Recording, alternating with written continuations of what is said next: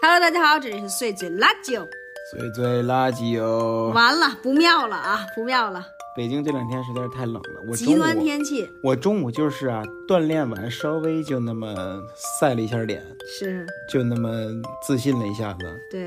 立马这样了。咱们岁数大了，咱们现在得穿厚秋裤，袜子掖里头，完了得穿长袖秋衣了，秋裤还得提到那个肚脐以上。肚脐以必须肚脐以上。哎呦，现我在真是后悔呀！又完了啊，又有点感冒了，但是咱们也能聊。现在我们就我们俩裹得非常严，现在这坐在沙发上正聊呢。对，家里边都不冷，哎对，家里边都不热了，对，家里面都不热，你就想想家里这边都贼冷。多严重！这北京嗯最近这个天气，今天我们想聊聊，就是我们前两天看了看了《狗神》啊，《Dogman》，觉嗯得非常非常好，我觉得。然后，所以我们也最针对这电影有很多想聊的，但是必须先聊一个奇遇，朋友们，我们看这电影太奇遇了。嗯，就是那天是我们一个非常非常普通的周五约会，就是我们对俩呃每周五都会啊、呃在外面吃个饭，然后也是在家门口选了个电影院，对，看点看看电影什么的，然后那天就在家门口，真是家门口，甚至都没有动脑子。就只有那一场是比较合适的。再往后九点多了，因为特别奇怪，就是这片子呀，它排片儿特别少，是，对吧？然后我们就选了一个，就是家门口，然后吃了个饭之后，我们就去买，就就去看电影了。那电影票多少钱一张？六十四，六十四块钱一张电影票啊，朋友们，我们就去看了。然后那个我们就看的也是酣畅淋漓，而且我们俩还是就是买的时候，呃，当时那这场巨满买的时候就很奇怪，因为我买的时候一共剩四个座位了，啊，还有俩在那个栏杆后边，就有点堵。对啊，我就觉得说哦这么满，然后我们就买了最后一排的，然后我们就去看看的时候也也也很顺利，没有任此时没有感觉有任何异样啊。看完以后，大家首先鼓掌了对鼓掌了，我就有点惊呆了。我说这电影是不错，但咱们现在国内的观影水平、欣赏水平这么高，对我俩在国外有一次碰见鼓掌的，对。也当时都震惊了。对，就是也是很感人一个电影，让大家鼓掌。我觉得说啊，但是咱们国内没这习惯，其实。对呀、然后等到出字幕的时候，大家也不走。我们说这个现在什么时候变这么高雅了？对，这么尊重那些幕后工作者？对呀、啊我觉得特惊人，然后就就完全没人走，然后等到最后都已经整个放完了，结束了啊，嗯我说还没人走，这是等啥呢？对，然后突然之间就进来一主持人，啊，这这我说这家伙拿着话筒进来，然后我当时心里就想说，妈呀，是是不是什么快闪活动 啊？对我也以为就是大家可能抽抽什么海报啊，什么明信片，因为我看门口有。啊，是不是什么啊？什么什么三排六号的海报一张那种？对啊，然后这这个就在这个时候，这主持人拿着话筒站在最前面来了一个啊，那咱们现在就欢迎主创吧，我一想主创肯定是国内的什么什么引进的公就是司发啊，行方啊什么之类赵的总什么的对对那对对种。对，我说那刘总跟赵总可能要进来了吧？对结果吕克贝松进来了，对，我的妈呀！我整个都快晕倒了，我真是惊呆了。我们俩当时整个就是一个我呢哈，对呀、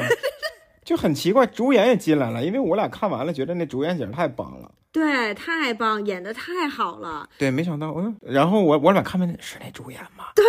真的。然后就是主演吕克贝松导演，然后还有呃制制片片人，对然后三个人就进来了，我都惊了。然后之后马上就开始，呃，就是答疑，就要就是大家可以举手呃就问互动了，对啊互动，然后就大家可以举手问导演一些问题。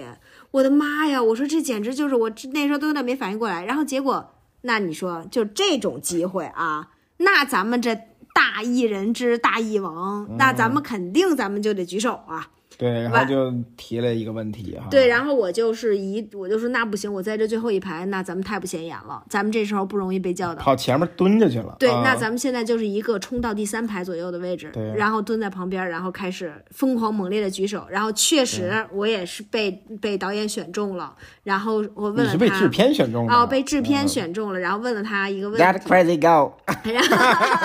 然后嗯导演也回答了我的问题哈，但是我觉得因为当时现场的那个翻译稍微，他稍差点意微思太啊嗯差大意思了，这个他的翻译他有点没有听明白我的问题，并且无法把它翻译成英文，所以说有有点差点意思。但是这整个过程还是让我非常的惊喜。那一天从一个平平无奇的周五，我就变成了一个跟吕克贝松朋友们跟吕克贝松对话的周五。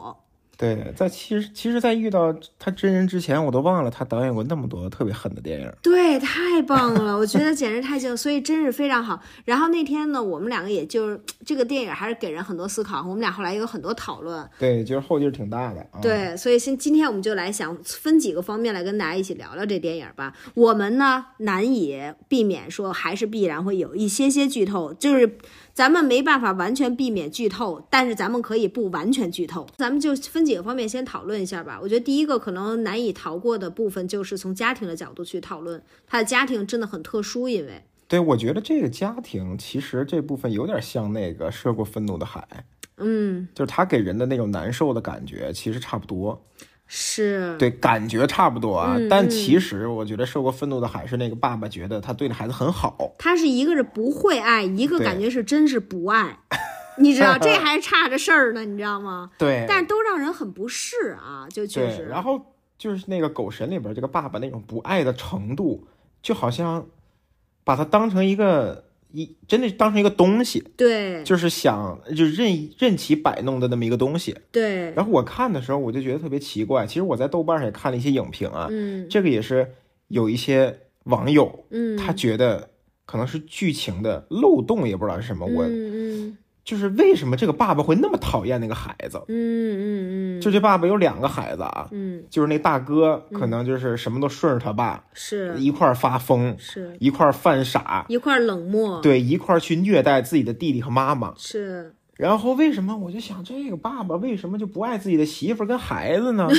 大就为震撼。就是就很奇怪， 你知道吗？对这这件事儿也困扰，很困扰我。对，但是我其实觉得我还能，我能理解，哎就是有一些父母，我真的觉得，首先父母一定会爱孩子这件事情，我真觉得确实是打一个大问号。这个也是非常震碎，就是也是我这几年发现的一个事儿。通过我这个作为一个博主，我真是聊跟太多太多人探讨过他们的原生家庭了。嗯我原来聊的方向，是说实话，比如说吧，五年前吧，嗯我跟大家聊他们的原生家庭的时候，我觉得我聊的方向还是说哪有妈妈不爱孩子呢？你妈妈是爱你的，对你得你得去探索。但是她可能不会爱你。我我原来方向是这样的，但是我确实不得不说，我真的是听过太多的家庭，我只能说好像是不爱。就是作为这个博主家属啊，我也听到过一些震碎三观的那种经历。真就是听完了以后，你觉得啊， 对，你就啊，就就为什么要这样对这个孩子呢？你为什么要这样对？我真的觉得有的时候，可是这个不爱也来自很多方面。我觉得他不是说刻意跟自己说，哇，老子就是不爱这孩子，他可能也没有这个意识，但是可能在他的成长过程里边就没有爱这个东西。嗯，他就没有说要爱这个爱孩子、爱妻子这个东西，他就没有这个东西，他就可能就是处着，或者说是就是有这么个人，但他就没有这个情感，没有没有没有意识到这个情感，那他表现出来就是不爱嘛。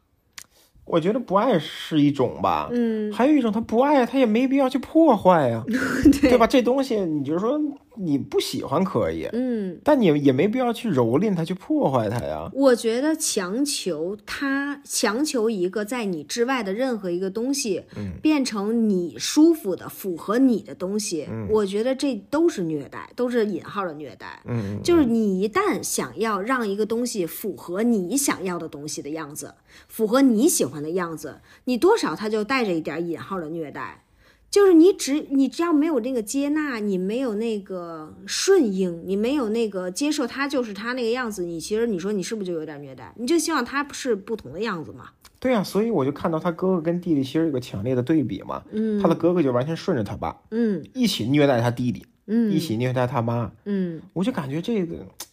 有的家长他是喜欢，到底是爱你的孩子呀，嗯无论你的孩子是是聪明啊、傻呀、或者你的孩子就是啊什么，你都会爱，还是说只有他符合你的标准、你的要求的时候，嗯你才会爱？哦嗯，这我觉得真觉得确实是一个很值得探讨的探索的话题，因对啊，为因为你把一个小孩生下来可以说他是白纸嘛，是对吧？你把他捏造成一个自己喜欢的样子，是，对吧？你对肯定会喜欢啊！你他不不但是你儿子你喜欢，别人儿子要这样你也喜欢呀、。是，我觉得可能不光是都不光是在亲子关系上，就可能比如在夫妻关系，在任何的亲密关系里边，我觉得爱到底体现在什么地方啊？我觉得爱就是体现在他不符合你喜欢的样子的时候，你对他是什么样的感情？我觉得如果说一个东西符合你喜欢的样子，大傻子都喜欢，你知道吗？大傻子都喜欢他喜欢的东西，这是一个不需要任何能力的事情这就是因为所以，这 简单就是再呃，再因为简我喜欢这个东西，所以我很喜欢它。对呀、这简直就是一个这他什么是爱？爱就体现在他你这东西不符合你的喜欢，嗯，然后但是你因为因为要爱这个人，因为你爱这个人，所以你爱他那些不符合你喜欢的地方，只有能干这事儿，他呢才说得上爱。就像我原来一直不理解啊，为什么说当描述爱的时候，就是讲爱到底是什么的时候，第一句话是“爱是恒久忍耐”。我原哦来一直特别不理解这事儿，我就觉得说咱们爱都是好和和美美、高高兴兴的，咱怎么就上来就忍耐啊？但是我现在真的越来越理解这句话了，忍耐的是什么？忍耐的就是那个不同。所以说，如果没有爱是恒久忍耐，就没有爱。对，然后最近呢，我们的一个好朋友啊，比我嗯们小几岁，他也是有一个更小的一个女朋友哎，，太小了，真对，太小了。就是跟我们简直差着辈儿了啊，差辈儿他也差辈儿他这次回来也是说了一些他们之间的经历，嗯然后就是说，说了半天觉得没什么办法，嗯，对吧是？一个人想改变一个人，那不就是很不公平吗？对对？吧？我们最后就是说，爱是恒久忍耐，对，真你 因是为爱他，所以就不能改变他，是。要忍耐他。其实就像咱们说，嗯比如我觉得对孩子最大的挑战是什嗯么？就当一个人有了孩子以后啊，我觉得是孩子他会，比如说他就是长不成你想要的样子。你比嗯如说，现在你想象着，哎呦，以后咱们带着孩子啊打球，咱们健身啊什么之类的，结果你生一儿子，他根本不爱他是出个门儿，科学家，哎，对，他是一科学家，他就喜欢做数学，咋的？人家就爱做奥数，从六岁就开始。然后你说 啊，六走岁就一千多度小眼镜儿就戴上了对，然啊！后说哎，走，跟爸爸去打篮球。他说我不，我要做数学。就你就你说怎么办？也也不错，也不错。然后但是呢，就是语，然后考试还成绩特差，只有数学好。你就想想吧，你上火了吧？这就我以为连数学也不好， 他搁那儿做啥呢？对呀、就是你，就是他，可能不是你想象中的样子。我觉得人生最妙的就是在于，你永远都会遇见这种事儿，你知道吗？你在你嗯所有的关系里面都会遇见这种事儿。就像我前，就是你记得我之前跟你说有一个呃微博里的女孩儿，我在杭州见过她，嗯我觉得她特可爱。我强烈当时她没有男朋友，我强烈给身边所有的单身啊男子特文艺那个特文艺、特可爱富士女孩儿。然后她不是前一阵儿遇富士女孩儿，她喜欢拍用富士拍相拍照片儿哦。我以为家里有一套富士呢。然后他就是不是之前遇见了他，就是遇见了自己很美好的爱情，然后也非常非常幸福，然后非常幸福的结婚了。然后今天我们聊天，我就说你最近怎么样啊？他就跟我说，他说，嗯，就是最近感觉好像结婚之后吧，他好像也不是很满足我的需求，就是觉得说啊，也不，我觉得这个特别奇妙的就是在于人生总会是七天无理由吗？这也那不是的， 对，就是嗯，没有办法，你知道吗？就是你总人生总会把你推到，无论是在婚姻里面，在呃其实，在恋爱里面，在婚姻里面，还是在你生了孩子以后，甚至嗯在你的工作和你人生的各个角落里面，人生都会把你推到那个点，发你发现。爱是恒久忍耐，嗯，你只有走过了恒久忍耐，咱们才能谈得上有开始有爱的能力了。所以说，我觉得可能有很多人，你看起来他就怎么就不爱自己的孩子啊，怎么就不爱妻子啊？我觉得就是走走不过这第一步，或者是他不知道什么是爱，是他觉得呃，我要改变你，你要跟我在一块儿，比如咱们俩成立一个家庭，对你得符合我的要求，对对吧？才能跟我谈爱，对呀、对吧？你要不符合我的要求，咱们俩谈什么爱？对，哎，你记不记得咱俩之间其实也曾经探讨过，有有过一次，有过一些关于这个的争吵。嗯，就是有一阵儿，你老就是你的有一阵儿的观点是，比如说我有什么事儿做不好，然后你就会老给我提出来，你就会说啊你这怎么做不好，那怎么做不好，然后我就会特别烦。然后那时候你就跟我说，你说。你的理由是，如果我不提醒你，你怎么会进步呢？对，然后，但是我的理由就是，如果你每一次都要提出来的话，那你爱我体现在哪儿，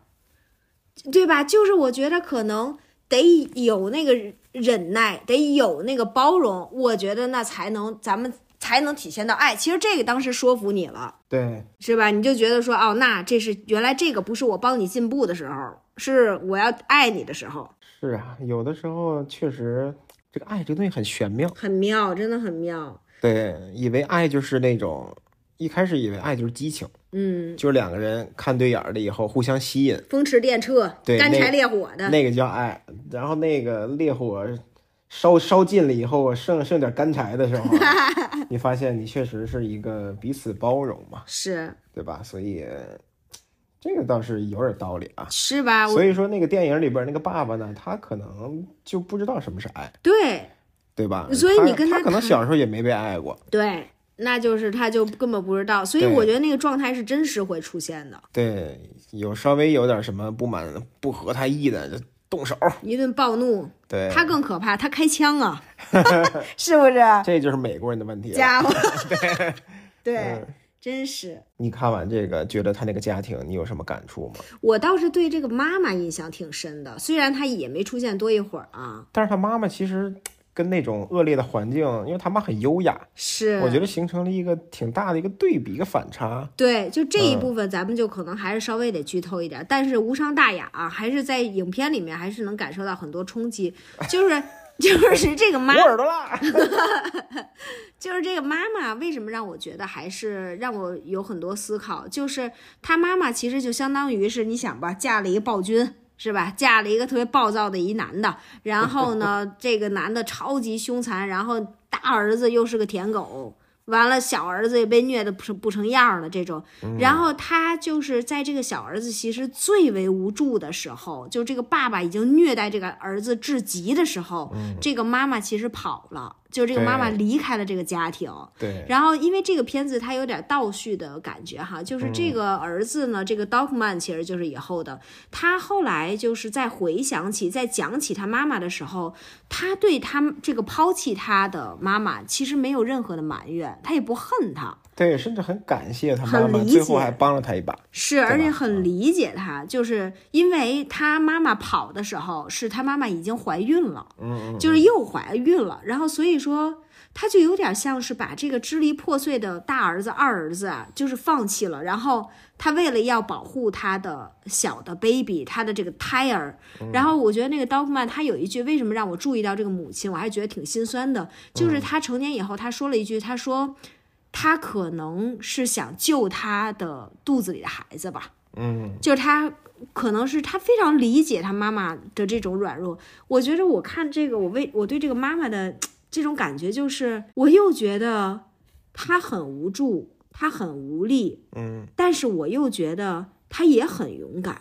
就是她那个离开的勇气啊，也不是谁都有，你知道吗？对，就是那个离开的那个勇气，也不是谁都有，而且他也很痛苦。我相信他可能真的终其一生也会被这个负罪感折磨，离抛弃他这个小儿这个两个儿子的这种可能那种负罪感哈，或者给了他这个儿子这么痛苦的人生，嗯，就是但是你又觉得说这个女人很不容易，对，我觉得他可能要面对的就是一个单身母亲要带着一个孩子的是那种生活，对，我觉得也是需要勇气的。就是带着一个孩子，还带着一段过于沉重的过去，对你在这个家里，你高低有一个房子，也是有饭吃，天天的。但你自自己去面对你未知的人生，其实还真挺可怕的。是真的很可怕，而且我觉得一个人沉重的过去，我觉得，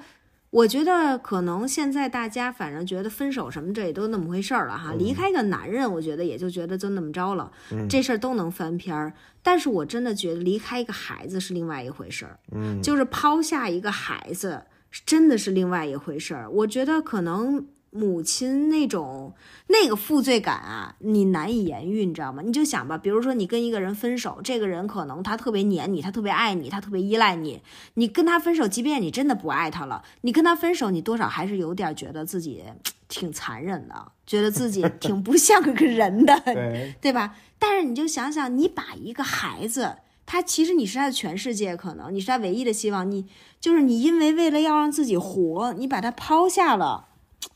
你说这个难以想象，这也是。但是你说她现在怀着孕呢，她能做什么呢？她能怎么办呢？就是可能从道德层面上又觉得真不应该把这孩子抛下，觉得她为自己争取一点点活下去的权利和空间的这样的行为，嗯其实成了这个 dogman 痛苦的一部分。嗯，就是他如果能把这孩子救出来，带着一起跑的话，可能这个 dogman 就不是这种人生了啊。 就是你觉得是他痛苦的一部分，但是你又觉得你没有办法要求他做再做更多了。嗯，你说一个被打的支离破碎的一个女人，然后她又怀孕了，你说你还能要求她做什么呢？嗯所以我看下来，我就会觉得这个妈妈让我挺心疼的，对，可我能是女性共鸣吧。我是心疼那儿子，你是心疼这妈妈。是，真的是，确实是，还是真觉得挺心疼的。那对于狗神这个角色本身，这个人物本身，你有什么感受刚才说的那一趴呢，可能是他小时候啊，啊？就是在他成为狗神之刀格曼之前，嗯就是这个时候就不得不稍微剧透一点了呀。嗯就是他的童年的惨痛经历的结果呢，就是他不但无家可归，嗯，而且呢下肢瘫痪了，是他就变成了一个坐在轮椅上的一个刀格曼。一个残疾人。对，对，就是总之就是惨上加惨吧。对，就是惨到，反正我特别怕看这种特别惨的啊，啊因，为我觉得我可能没有能力，嗯，没有那么坚强去面对这种这种场景，是是是，，对，简直太惨了。嗯然后其实他中间也被送到那个那叫什么孤儿院吧，哦福利院，对对，就是对吧？在青少年的时候，对青少年那种服救助机构吧，就算是。对，然后他里边也说过。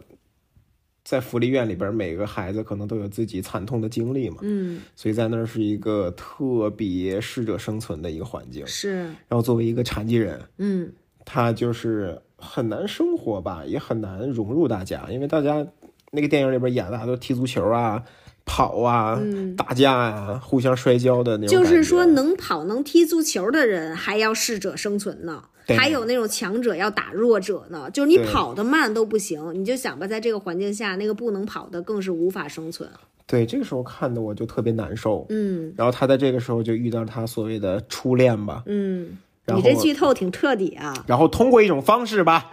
找到了自己的一个容身之所，是是，找到了自己的一个精神家园。对，然后在那个环境下吧，我就是不说， 那到底是什么呢？你们就得去看了。对吧？然后在那儿得到了大家的认可，是，对吧？其实我还以为会有一点什么霸凌的情节，但其实没有，嗯对他完全是说他在那个精神家园得到了重生。对对对，我就想到了这个，就是身体残缺或者是嗯心灵残缺的人，嗯，要怎么找认同感这件事儿。是。对，然后就想到了最近我俩看那个一个纪录片儿啊，就是之咱前们的跟他们说过这个纪录片《雷神》的那个。啊，雷神的那个纪录片儿嗯啊，我的那个 宗旨就是都不剧 透，嗯什么纪录片儿呢？啊不说，对吧？就是在那个纪录片儿有很多探险家嗯，是残疾人，对，这件事儿其实给我非常大的震撼。我也非常震撼。就是里边有一个夸张到，就是他们一块儿去一个活火山，嗯，下边就是大岩浆。还那还真不是那纪录片儿，是另外一个纪录片儿。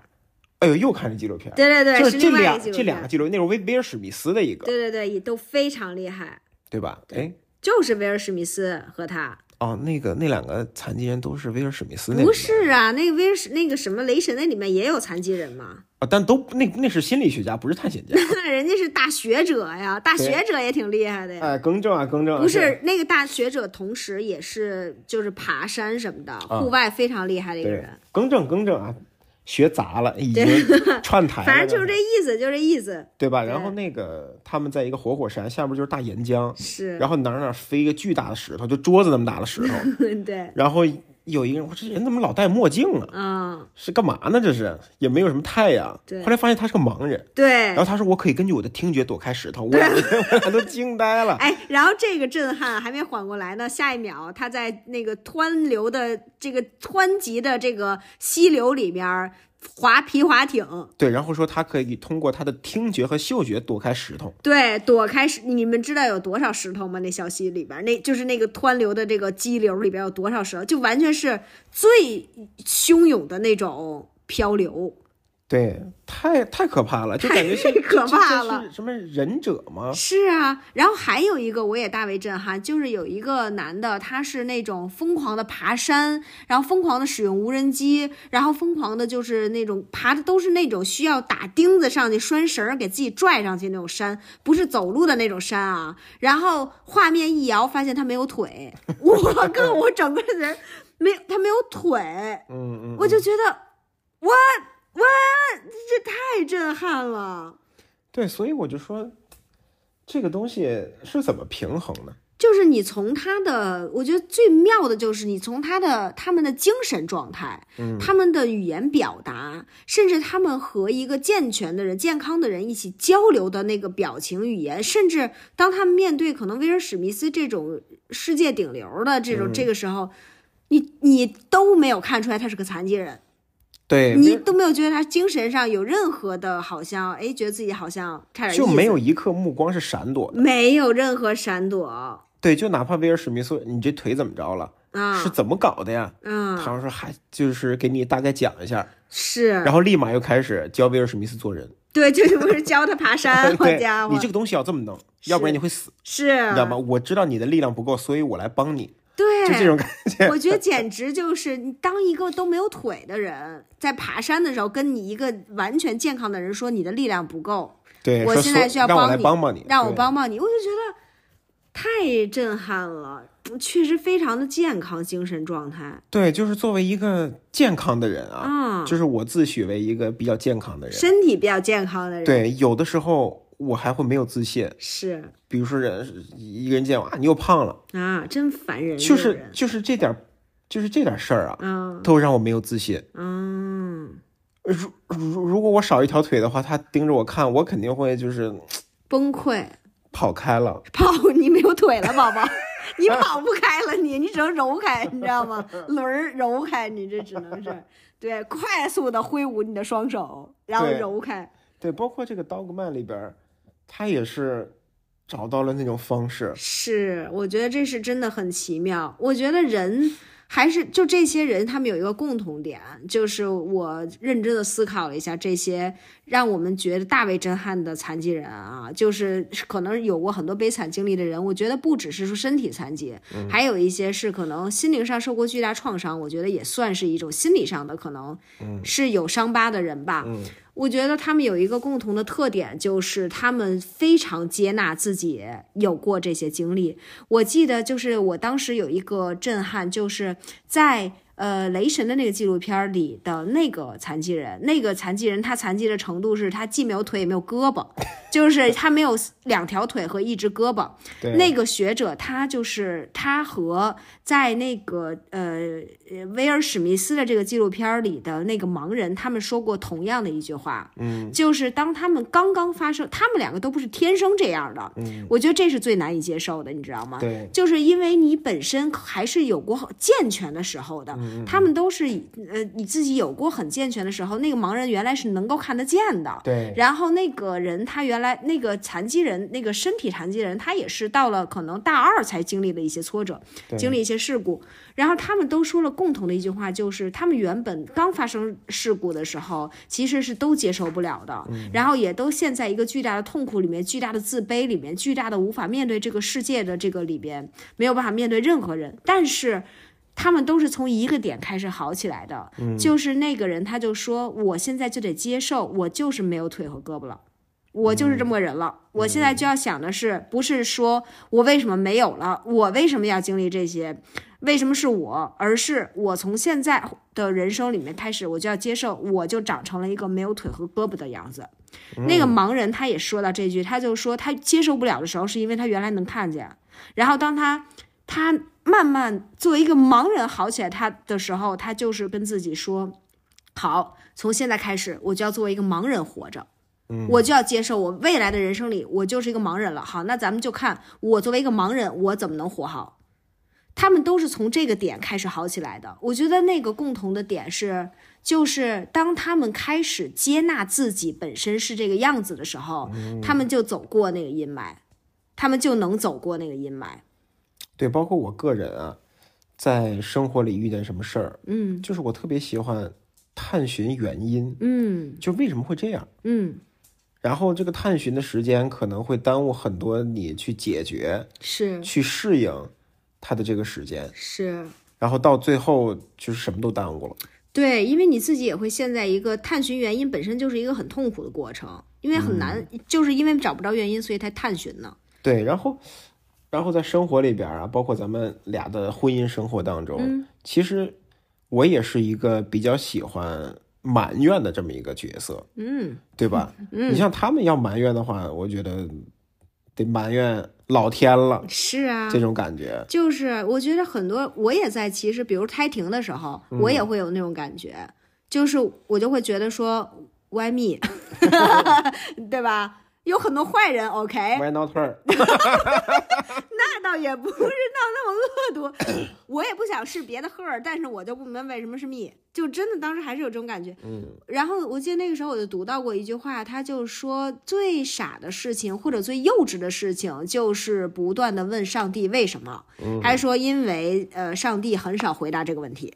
就是你说上帝很少回答为什么，嗯，就是我觉得确实是我后来认真的想了想，确实是就是那个真是不重要。就是不是说为什么这你琢磨这事儿还那还有什么重要的？它已经不嗯重要了，它就重要的就是你需要接纳你自己，你需要接纳我就是这么一个好，我就是残缺的，我就是残破的，我也不为这个事情羞耻。残破的我自己也是我自己，我没什么可羞耻的。对，包括在这个电影里边儿，其实，呃，他是一个，他下半身完全动不了，嗯，呃，几乎完全动就不了。嗯几乎完全动不了啊，他是非常非常费劲，嗯，才能站起来走那么几步，是对吧？然后他还是有非常大的危险的，它里边有一句话就是说我可以走，但是是每一步都是在走向死亡，对对对，就是好好好像他有那么一个不能剧透的那么一个原因，是啊，对吧？对，然后他拒绝所有人的帮助，是，别人说啊，要不然帮你一下，他说不用。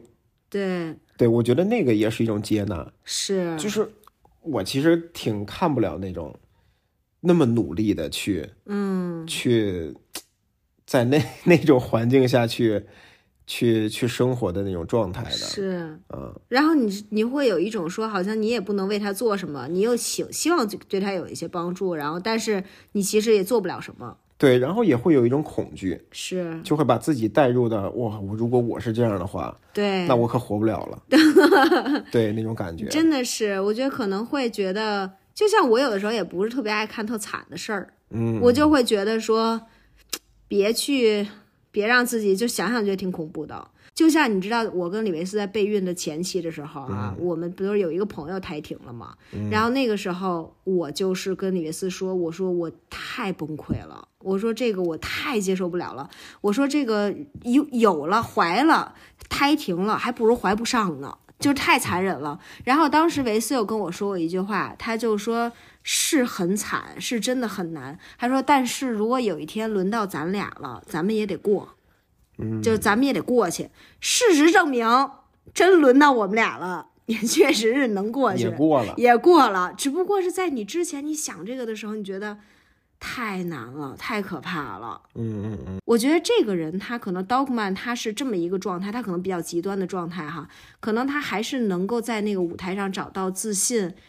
这个是我觉得比较极端的描述，但是我觉得在我们每一个人的生活里边，就是比如说我们可能得拥抱了自己的过去，接纳了自己的过去。我可能有不够好的地方，我的各个方面可能有很多的经历啊，有一些事情啊，我自己身上啊有一些不够好的地方，但是也 OK，然后我们接纳了我们那个自己之后，我们就是能够有自信了，我们就是有那个光光光芒了。对，我觉得有的时候一个人啊，他特别敏感，嗯他好像说不得碰不得。嗯我觉得，与其说他是一个好像很难相处的人，嗯他攻击性很强，嗯，但我觉得那个是一个对自己的不接纳，是对吧？别人没有，就是别人不能说我，连我自己都不能说我，是，对？吧？那种感觉你，会有一段过去，或者你有一些点，那嗯些点你、你别说是别人碰不得了，在你自己的人生里面，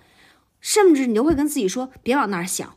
别对琢磨那个，是吧？就是会觉得说不想去接受那些，不想去想那些。但是我觉得人生最妙的地方就是在于一个人真正的健康，还就必须得接纳那些你不愿意看的东西，那些你不愿意去碰的东西，还就必须碰一碰。就像我那天我在一个地方看到一个，我觉得是我还写记下来，我觉得那是我那天的亮光，嗯就是那句话，就是说好了的伤疤就不会疼，嗯，然后会疼的伤疤，无论看起来长得多好，它也是肯定没好。对。然后我们俩最近其实也准备去做一做心理咨询，嗯嗯，对吧？就像我们刚才说的，有些其实不光是你肢体的残缺，是其实有的时候你的内心、你的灵魂的残缺，其实对一个人的影响也非常大。是其实我之前有点不愿意面对啊，嗯就是我是一个大老爷们儿，是是是是？吧？钢铁然后曼，对，其实非常的不愿意承认自己可能有问题，嗯，或者是自己的以前的生活可能有问题，是对吧？但是就像你说的，你如果没有办法去面对这些问题，你是都不愿意看，嗯是，那又怎么解决呢？是对吧？我们总是在想着啊，那个别老看那些不好的事儿，嗯，往好的事儿去上面去看一看。对但是你看好的事儿，并不意味着那个坏事儿就不存在了，对，或者说不好的事儿啊。嗯我们有的时候，我忽然觉得啊，也是这两天那个马上就要进行心理咨询 的，也多算少有是点想开了，给自己鼓鼓劲 儿吧，是吧？总得看呀。总得打开看看它到底是什么嘛，嗯对吧？就像你经常问我，你记不记得小时候什么？我说我一点儿也不记得了。嗯，对吧？然后后来发现可能有这么一个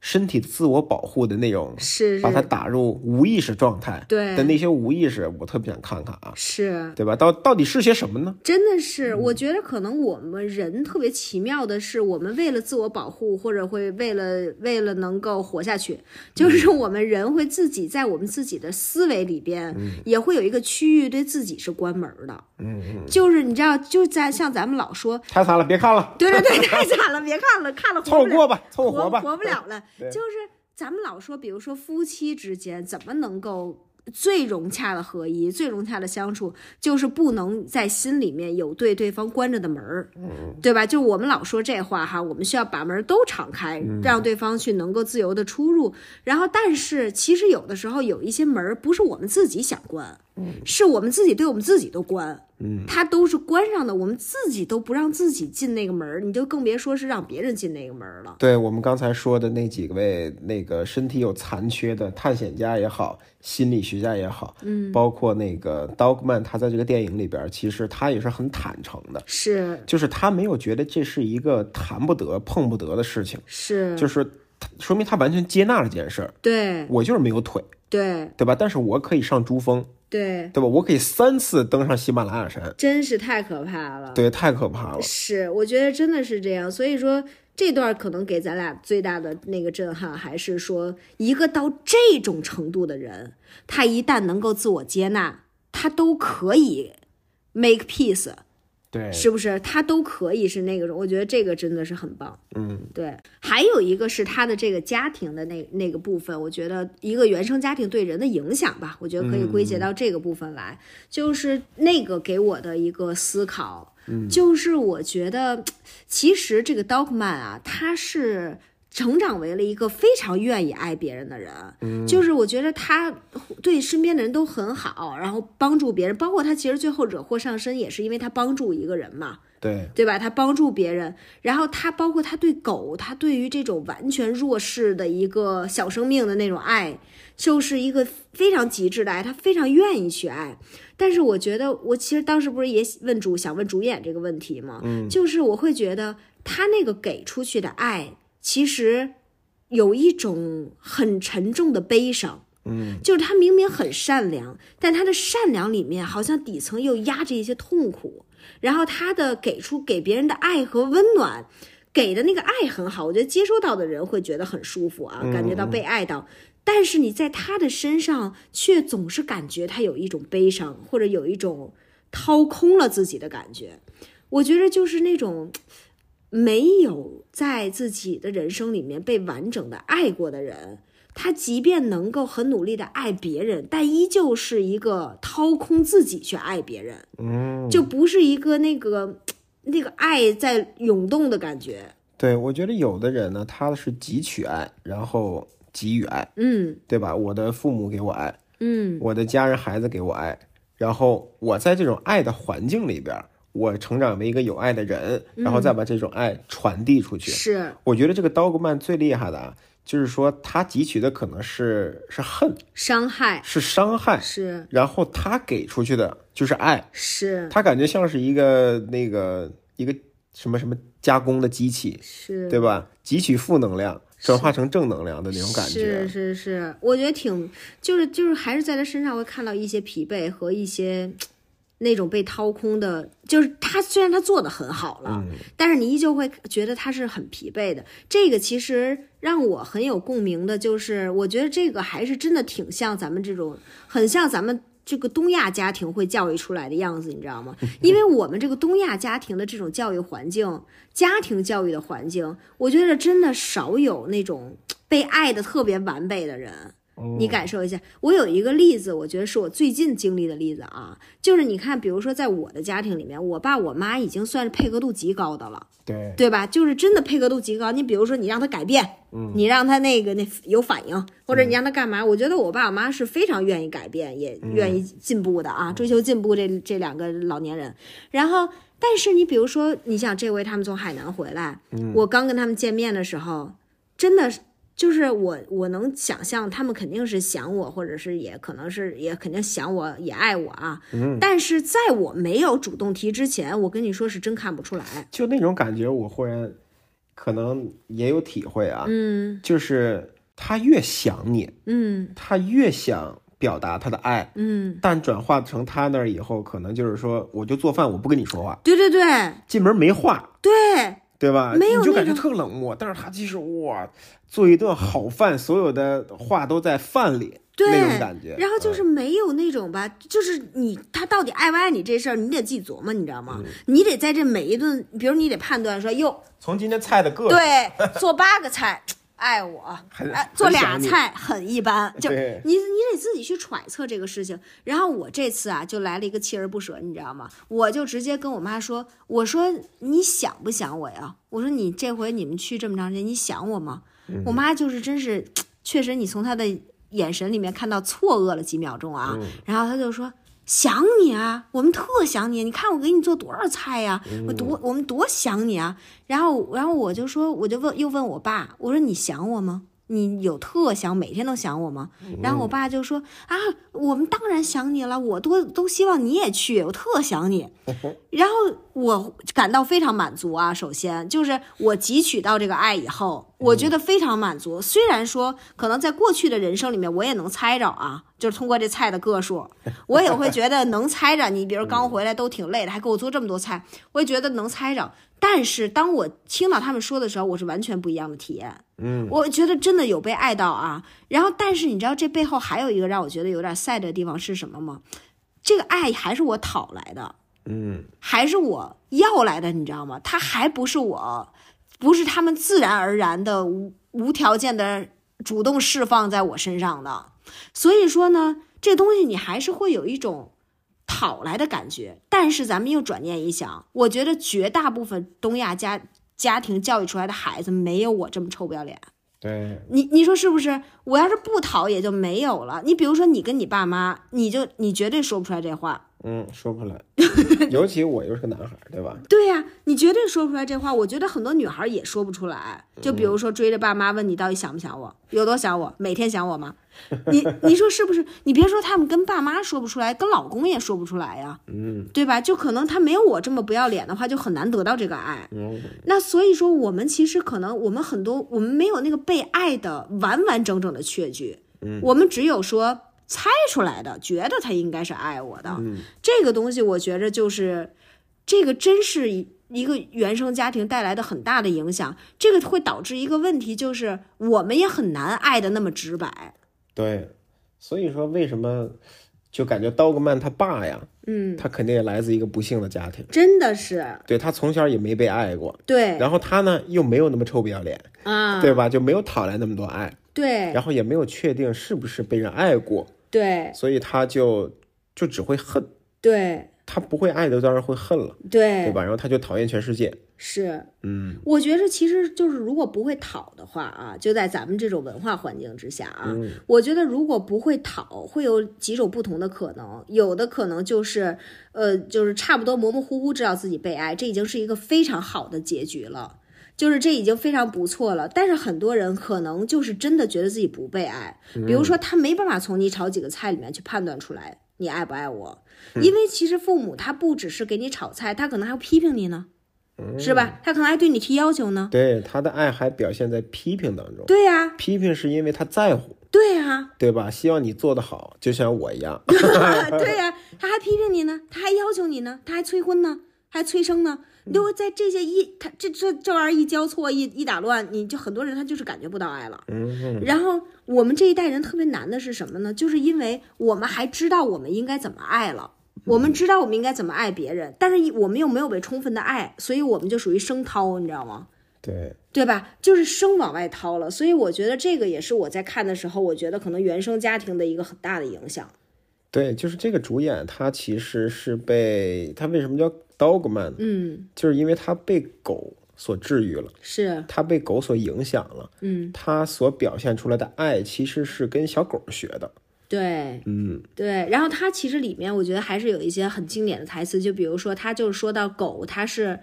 它是绝对不会那个，呃，它是不选择呀，什么还无条件的信任人类什么的，对，所以就是作为一个我俩是狗主人啊，嗯嗯，就是我们俩深有体会，是就是有的时候觉得，哎呦，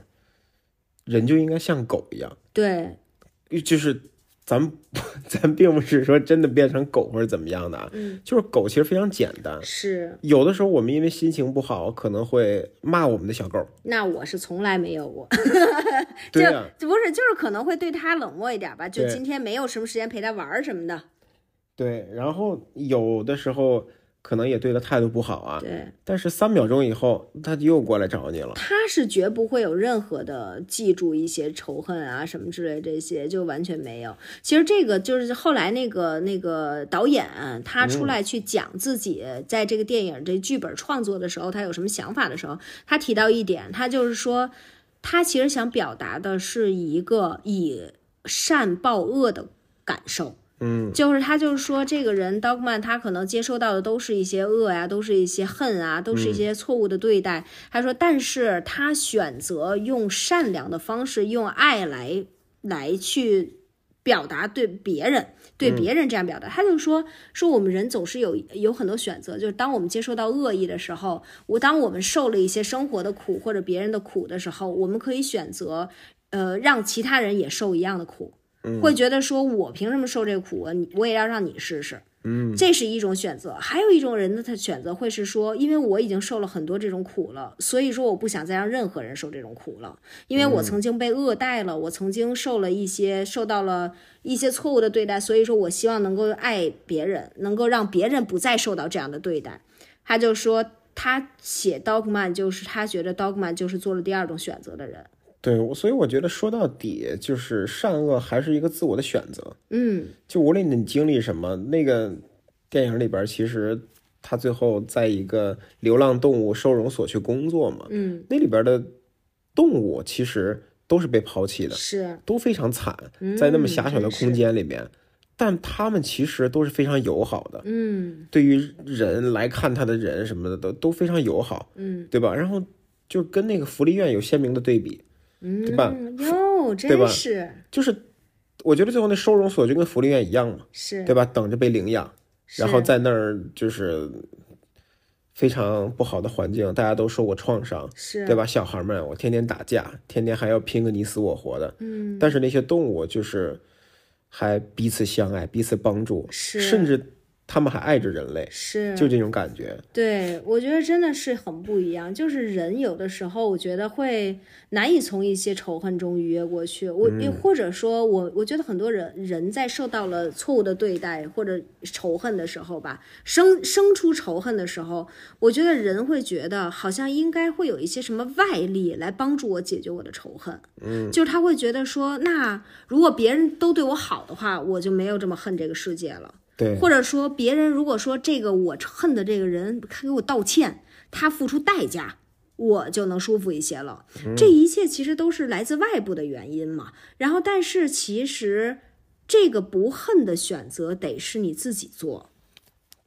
对得是来自你内部的一个决定。对，其实你像咱们刚才说的啊，嗯如果我喜欢这个东西，那么如果这个东西是我喜欢的东西，嗯那我就喜欢它。是，然后现在又是说，如果这个世界变得让我喜欢了，那我就不讨厌。哦，对对对，真是就是一切都是外边改变，是。我自己不愿意改变。我觉得人是本身就是这样的，所以说，其实我之前看一本书，他们就提到说，就是到底什么是罪，就是人到到底什么是人的罪，他就说人其实罪归根结底就是俩字儿，就是自我。嗯，就是人总是在活在自我里面，这就是人一切罪。归结起来就这俩字儿，嗯，我觉得这个东西确实是它其实很深很深奥的地方是在于它能够扩散出来很多很多别的问题，嗯对吧？就是通通过从这个自我，它会扩散出很多的东西。前两天我读到一个东西关于宽恕，他就说到说，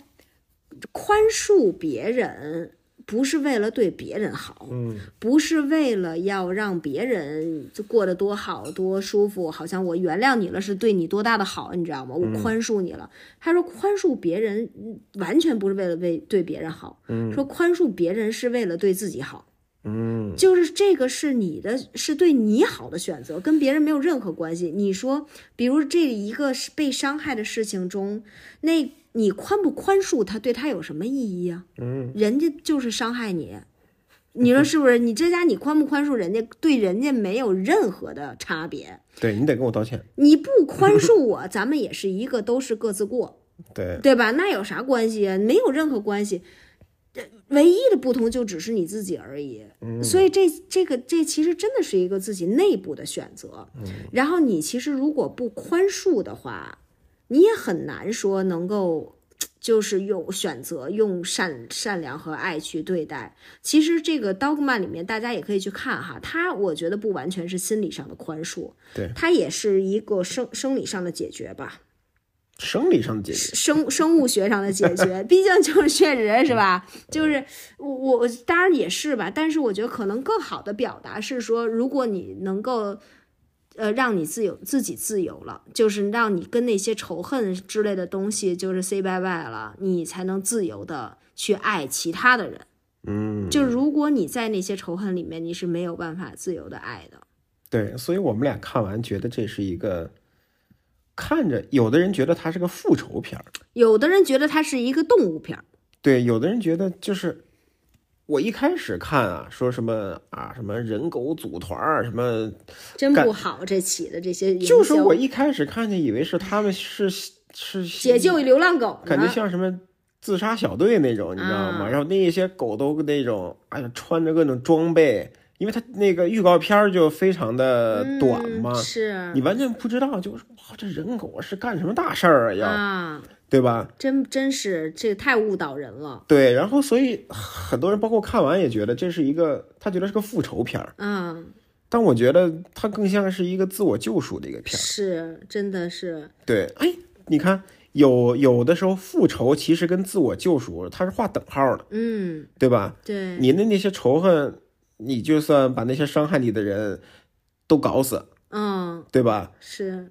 比较容易，是还是说你自我救赎去原谅他是。比较容易呢？我我觉得或许说是就是有的人不同的人可能看这部片子会看到不同的东西。嗯我觉得有的人看这个片子就是看到复仇了，嗯，然后有的人看这部片子就是看到自我救赎了，嗯，因为这两个东西啊，你如果不看，就是你怎么去理解他的内心很关键。对你只要你理解他内心的视角不一样，他就是不一样。嗯，你说是不是？就是因为他毕竟物理上是真的是有一些复仇的含义，对，但是我觉得可能从更深的层次上去去去想，从他内心更深的层次上去想，我觉得他是 peace 了。嗯就是他是跟自己整个人生他所有的经历的和解，嗯，对，所以还是也非算常是一也算是一次成功的复仇，是打引号的复仇。成功的复仇，成功的和自己的过去和一切的邪恶的那么一场复仇，对 对，非常好，我真的还是觉得非常推荐的。我，嗯什么？ 觉得自己说京剧了是吧？不是觉得自己说京剧了，我又想起这个电影最后的那个场景，就会觉得哇，就是震撼，泪目，最后真是对，就是震撼，说不出话，是对啊，要不是因为最后那个尴尬的见面会，这个我这一晚上啊，就是一个震撼， 怎么在你这儿怎么变成一个尴尬的见面会 了？哦，当然后面确实也有一些因为翻译的局促导致了这个见面有一些尴尬。对，因为翻译的局促和人的 自私，嗯 对对你这你要不要在后面跟大家讲一下，我们最后在这见面会遇见了什么事儿？对，也不就是不能说啊，说一下说一对就点是彩蛋了。就是刚才那个冷冷说到这个人自私，我就想起那哥们儿了。嗯，那哥们儿他是一个，我觉得肯定是吕克贝松的超级大粉丝。是对，因为在北京好像有几场见面会，对，咱都不知道其实对，然后他就特别激动。散场了以后，因为这是最后一场了，是他好像就直接要坐飞机走了。嗯然后那哥们儿就一定要让吕克贝松给他签个名儿，对，然后他就特别激动的，就是往前窜。往前狂怼对你都不知道他要干嘛，是，然后保安就给他拦住了。嗯。然后就推了他一下。是就其实也没有推，我看的真真儿的，嗯就是拿胳膊挡，你知道吧？因对为当时很多他一冲，很多人就涌上来，对然后所以就是他肯定要保护一下导演和制片还有对主演嘛。当然，主演当时已经在另外一个角落被人整整个围主了，演被一帮女孩围着呢，这围住一了，帮大老爷们儿把导演 给围了，对，然后很那个保安肯定就是要别让他们推搿到就是导工演作嘛。职责嘛，对吧工？作职责，然后就这样，其实没有说单独推他个人，对。对，然后那哥们儿后来就爆就爆粗口了，就爆是粗口《三字经》了，朋友们，《三字经》啊，对，就是问候导演及保安的家属了，家属还有一些很至亲那种吧， 对，就是对你会感觉到他的那种自私是，我喜欢这个导演，嗯，所以这个导演就要给我签名儿，是如果不给我签名儿，我转手就是个贬低。对就是你们牛什么呀？对就是你们有什么可牛的？对，就是如果不是我们这些所谓的观众去支持你，你算什么呀？就反正他就是这一套意就来了，对，他是就这开意始思安，慰自己，你知道吗？就是他对没什么，我才是最牛逼的，我对是花钱来的。对，啊然后而且就是他特别的有失体面就是我们当时看到一个，我觉得怎么有四十的吧，啊，就是一个四十岁的大老爷们儿在那儿像一个傻屌一样，对吧？在那儿像一个傻屌的一样问候导演及保安家属。对，然后还还把海报扔到地上，就那种哇撂蹶子了，哥们儿们就啊，简直当着所有 人撂蹶子了，对呀、就是从这个时候我就觉得我电影那个震撼啊，稍微的减少了一些真，是。对吧？ 反正就是很糟糕。然后，而且你知道，就是本身是一个非常和谐、非常美好的一个奇妙之旅啊，这奇妙的这个对话，然后。转眼儿就给你来一个这个，而且导演本身是非常快乐跟大家在对话，也很开心。嗯，然后结果转眼儿就是展现了一个超级无无比低素质的一个画面，对我们俩当时都被震惊了，震惊，真的震惊。然后后来也想，就是你喜欢一个东西，因为你不可能得到你所有喜欢的东西，嗯，你为什么得不到你喜欢的东西要破坏它？对啊，这就是让我们俩特别不解的。我我俩回来一路啊，除了在探讨电影，也在探讨就为什么要破坏这个这个美好。真的是，而且你知道，就是他，比如他那么喜欢那个导演，导演也站在那儿，嗯，就是他这一顿撂蹶子，这个你们知道吧？就是《三字经》，它是不分国籍的，不对分语言，也就不是需要翻译，就是可那以个气从氛可以从你的气氛里表现出你此时此刻应该是在犯浑。。对，就是你肯定在问候谁，咱们都 不用说了，肯定咱们就肯定是带着器官了，你这表情就是这意思 对，就是，我就觉得他喜那么爱的一个导演，他一定能够感受到你为什么要让他离开中国之前的这一幕这么不愉快呢？这么难堪呢？然后就是很就是很尴尬，而且我就特别不能理解，就是我们为什么一定要用一张合影，或者说是用一个签名儿来留住这个体验呢？你说你让他给你签个名儿，你是想咋的？你是天天拿出来看还是咋的？这个东西没有那么有意义，但是你跟他有一个美好的晚上的相处，嗯这一个美好的对话，他回答了很多的问题，你们有这样的交流，你也看到他了。呃，他也讲了他对嗯电影创作的感受。你本来就喜欢他的电影，你才会喜欢他嘛。嗯，你又不是喜欢他签名儿，对呀、这一切我觉得都是一个美好的体验。这嗯个美好体验在你的生命里了，已经，你还想用一个签名儿，非得要给他留住？要用一个签名儿 把把导演留在你家里，但是我就理解不了这件事情。我觉着你就是为什么一定要有一个这么 personal 的感觉，就给必须得签给我，对，我我我我得有这个东西。然后如果我没有，我甚至不惜要破坏我很爱的这个人的感受。就在场都别好，对吧？他当场其实就有一种大家都别好的气氛了。对，但是因为大家根本就不鸟他， 爱咋咋地吧。大家就是一个根本不在乎，就像大部分的观众，就像我们一样，嗯就是有序离场。我觉得这点还是不错的啊，大家都是就有序离场的。对，当你想用犯浑来博眼球，发现别人不关注你的时候，我觉得就是一个气死，就更加尴尬， 你知道吗？就是一个胃胀气。 对，就是真的很尴尬。而且其实我当时还有一点怕有人跟他打起来，嗯，就是我挺怕那个导导就是导演那那些保安保人员，就是当着这国际友人的面儿跟他在现场就干起来的。没事，那是动作片导演，他确实也是见过世 面，但是还是有点儿，就是会觉得这完全破坏了，完全就把这个东西破坏了。对，就是我我这人本来就有尴尬症啊，啊导致啊我都没有怎么刷 Dogman 的报道，啊，因为我特别怕什么？嗯我特别怕就是说，因为当时啊特别混乱，我俩先走了。嗯，当时呢，这个主演其实被一帮人围着，我就说他好 吗？他不会被被踩伤了或者怎么着的吧？真可怕，就对觉啊得。哎呦，特别特别糟糕，所以说我真这个也真是连着这电影的感感受在说，就所以那嗯一晚真的是奇遇，奇遇啊，奇遇！我觉得真是就是破坏这真不好，对就是 怎么就不能这样？哎呀，怎么虽就不能用爱来报答这个来报对报以这个世界一些快乐的东西啊？，对，怎么就非得这样？哎呦，真是这现在这个就是彩蛋啊，就是聊一下我们那天的这个，也还有这么一小段经历。嗯，对，行，今天这电影是说到最后，就是还是希望大家去看一下一点没剧透，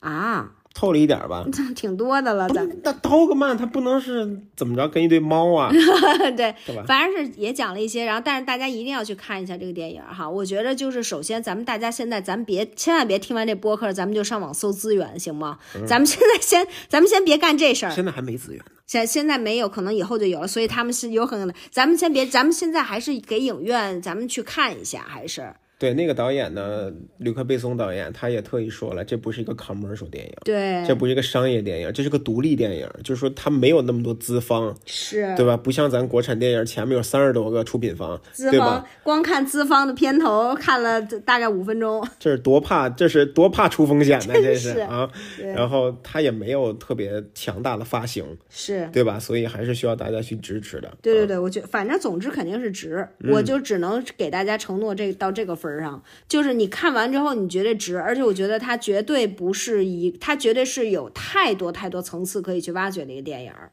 就我们俩只是浅谈一下，浅谈浅谈啊。对，对，但它其实真的有太多值得思考的地方了。你，我觉得你可能没准也会在里面看到一些自己。嗯嗯，对，所以我觉得还是非常值得的，大家一定要去看一下啊！一定要看，约会约会起来，咱们咱们适合约会看吗？适合约会。你跟一个男的去约会，然后看这电影，回来之后你就跟他讨论，他如果没有任何思考的话，那没有精神交 流。这你看这多适合约会呢，是不是？所以说咱们就都去看一下啊！行，嗯那咱们就先这样吧，老公，你真的快感冒就不行了，我对，我感觉感。冒了，我鼻子堵了。那你给大家唱歌吧。谁最垃圾啊？哇哦，好 man 哦！ 啊气泡音，行行行行，那大家就祝大家今天上班愉快啊，上班愉快，开心哦！今天要，来，拜拜。